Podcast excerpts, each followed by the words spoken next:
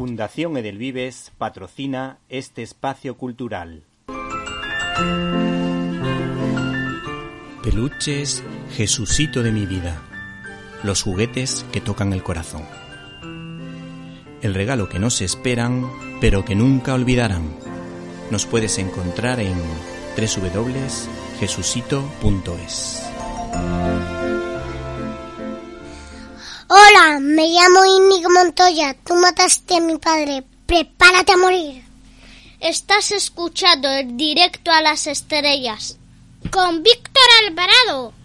El mítico Roy Thomas creó para DC el sello Otros Mundos, que tuvo la respuesta de Marvel en el inolvidable sello What If, que quiere decir que pasaría así, en el que los personajes de tan célebre universo son observados por el vigilante.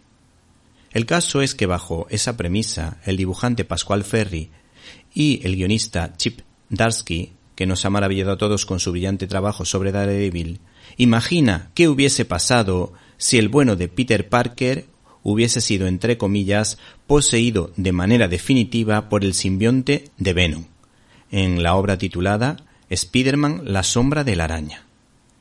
Y probablemente su lema de un poder requiere una responsabilidad hubiese quedado en un segundo plano.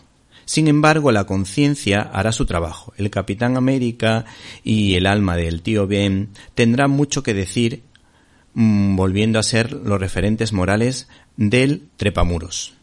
Y por supuesto, nuestro querido Red Richards, alias Mr. Fantástico, volverá a dar muestras de su confianza, de la confianza en ese chaval donde la amistad y el perdón tienen mucho que decir en un cómic que no solo nos entretendrá, sino que nos obsequiará con conversaciones como las que tiene con la mujer de su vida, la fiestera MJ.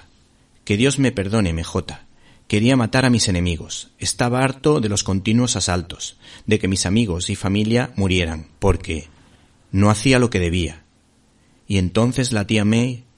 Dios, May, entonces él se queja de la rabia que lleva dentro por estar poseído por Venom y MJ, Mary Jane, le responde, el hombre que criaron Ben y May. Y ese hombre vencerá la oscuridad. A por ellos, tigre, enseña al mundo quién eres de verdad.